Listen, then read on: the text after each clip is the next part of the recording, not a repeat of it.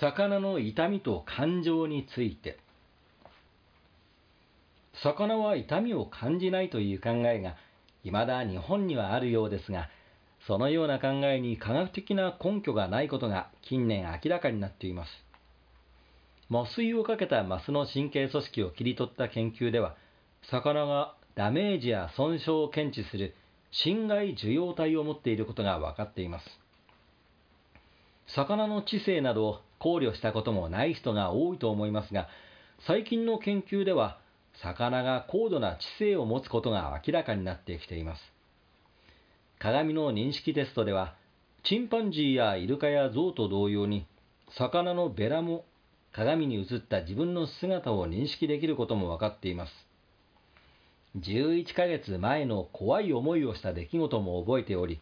同じ状況になると回避しようと試みます。2018年5月にヨーロッパ市民を対象に行われたアンケートでは73%の人が魚が痛みを感じると考えており65%の人が魚に感情があると考えています。日本では動物福祉アニマルウェルフェアという考えが犬猫に限定されがちですが日本も加盟する OIE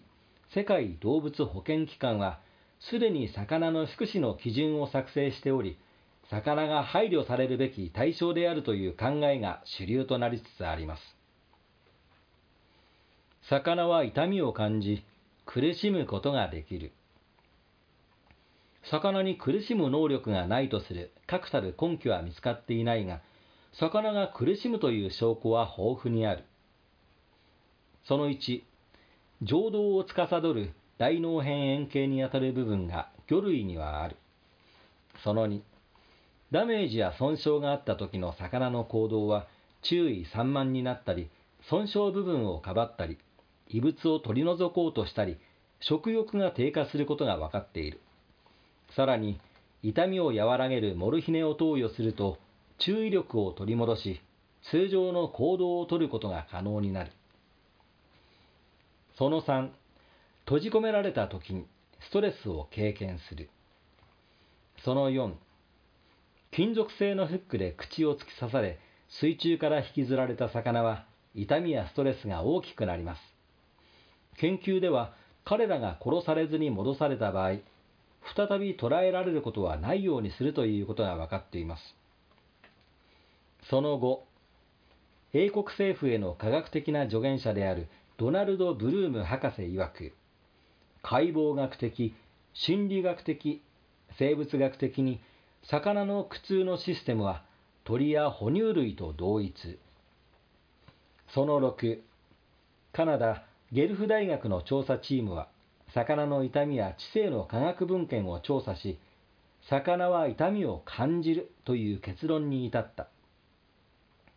その7、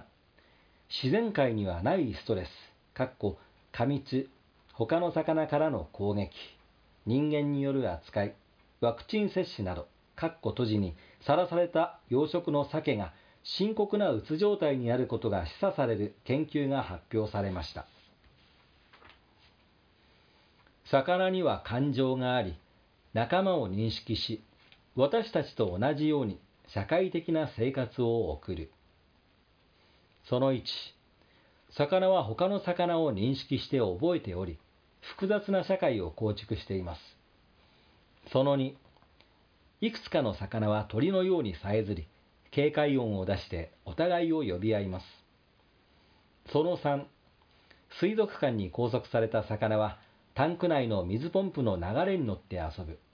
かっこ、おそらく退屈を紛らわそうとしている。かっこ閉じ。その4、仲間のそばにいたがるマス。3分の2の区間は電撃が流れず、3分の1の区間は電撃が流れる水槽で、1匹だけマスを飼育する実験で、マスは当然、電撃の流れる区間を避けて泳ぎますが、電撃の流れる区間の向こう側に仲間のマスの入った水槽を配置したとき、このマスは電撃の流れる部分にとどまり、仲間のそばにいることを選択する。その後、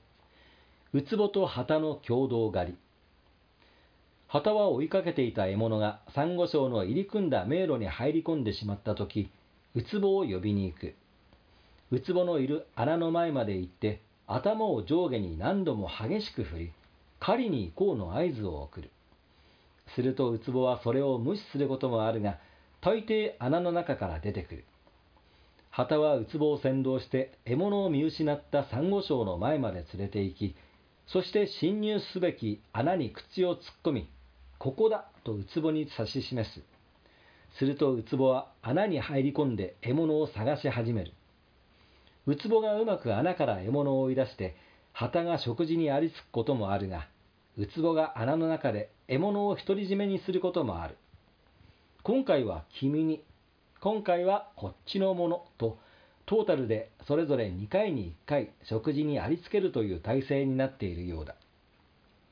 その6いくつかの魚は道具を使い巣を作りそして場合によっては霊長類の学習能力を上回る優れた能力を習得することができる。彼らは口からジェット噴水のように水を吐き出し水面にいる昆虫を捕まえる。そして貝を砕くために石を使う。海底シェルターを作り卵を守るために巣を作ったりもする。その7魚にも人の顔が区別できる。イギリス・オックスフォード大学とオーストラリア・クイーンズ大学の共同研究発表。我々の目から見ればそれぞれ異なって見える人間の顔。鳥類にもその違いを認識できるという研究結果があったが新たな研究から魚にもそれが可能だということが分かった。研究チームが訓練した鉄砲魚は多数の人間の顔の中から学習させた人の顔だけを正確に判別し水鉄砲をぶつけて当てることができたという。その8 2014年6月オーストラリアの生物学者は次のように言っている。ほとんどの人は魚を観賞用としてあるいは食べ物としてしか考えていません。しかし魚は他の動物と同等の感情と知性を持っており彼らの福祉は大いに考慮に値するものです。狭い水槽の中で魚はうつ病になる。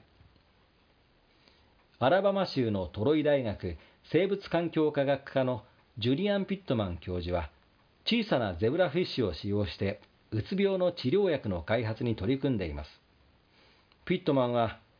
私たちは魚を単純な生物と考える傾向がありますがそれは魚に正当な評価をしていないと言います。ピットマンはゼブラフィッシュにエタノールを2週間与え続けた後で、その供給をストップさせた後で、抗うつ剤をゼブラフィッシュに与えるという研究をしています。動画を見ると、エタノールの供給を断たれて動きが緩慢になり、そこの方に停滞するゼブラフィッシュが、抗うつ剤投与で水槽の上から下へ泳ぎ回る様子がわかります。魚の認知に関する100以上の論文を発表したシドニーのマッコーリー大学の行動生物学者クラム・ブラウンはうつ病の人々は引きこもるが同じことが魚にも当てはまると言いますブラウンの研究では豊かで複雑な環境の中で魚を飼育すると魚のストレスが減り脳の成長が増したということです飼育されているほとんどの魚がうつ病になるきっかけは刺激がないことだろうと魚の知能を研究するペンシルベニア州立大学の漁業生物学教授であるビクトリア・ブライトバイテは語ります。